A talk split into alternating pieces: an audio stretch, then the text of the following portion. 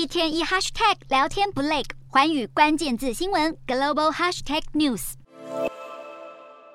根据中国气象单位的预报，五日、六日两天，浙江沿海将有巨浪到狂浪，浙江境内许多地区会降下大暴雨，而浙江重要的炼油区舟山绿色石化基地也已经提早疏散一万两千人，留守人员只剩下七千人左右，而境内绍兴市则宣布暂停核酸检测。上海部分有五万多名公安和民警加入动员戒备，除了部分地铁路线停驶，晚间的景观照明也暂停开放，部分风景区也暂时关闭。总计浙江和江苏两省疏散了三十三万人左右。而气象预报还显示，薛兰诺正在向日本海前进，途中会登陆南韩。南韩的济州岛已经明显感受到薛兰诺的威力，而在薛兰诺吸饱水汽之后，六号早上八点左右就会登陆釜山。有天气观测网站更预测，薛兰诺有可能是南韩有史以来最大的台风。暴风圈影响范围扩及整个南韩。